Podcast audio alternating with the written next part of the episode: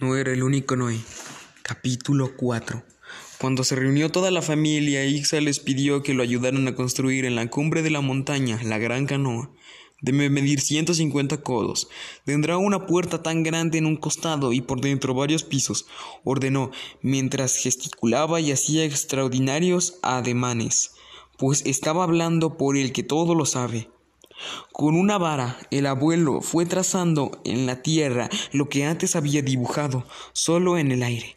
La gran canoa iba grabando forma en el suelo húmedo, y la familia la miraba nacer como si desde un suelo echara anclas. Itza se iba llenando de entusiasmo, mientras que sus hijos, las esposas de sus hijos y sus nietos, lo miraban extrañados.